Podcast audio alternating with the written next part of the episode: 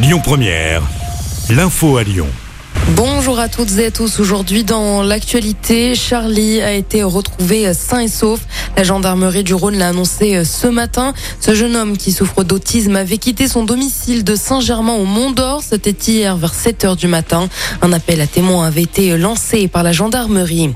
Grégory Doucet reçu à Matignon. Le maire de Lyon va rencontrer la première ministre Elisabeth Borne en tête à tête dans l'après-midi pour parler des dossiers lyonnais. Rencontre avec une délégation du réseau français euh, urbain pour évoquer les sujets d'actualité qui concernent les collectivités locales.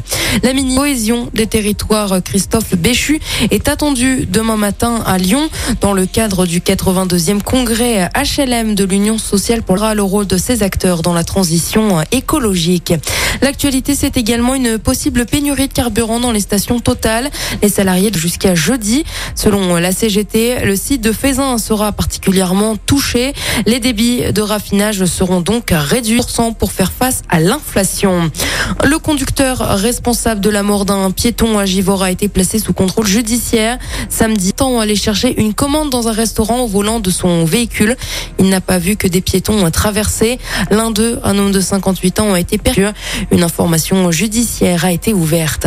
L'actualité, c'est également Catherine Colonna, ministre des Affaires étrangères, qui s'est rendue à Kiev. Entretiendra avec son homologue ukrainien Dimitro Kuleba et avec le président ukrainien Volodymyr Zelensky dans l'après-midi.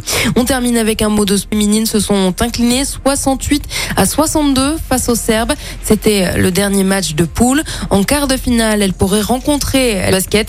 À suivre ce soir la deuxième journée du championnat pour l'Asvel. Le club Villeurbanais qui a perdu son premier match dimanche se déplace sur le parquet ce soir à 20h. Écoutez votre radio Lyon Première en direct sur l'application Lyon Première, lyonpremière.fr et bien sûr à Lyon sur 90.2 FM et en DAB+. Lyon Première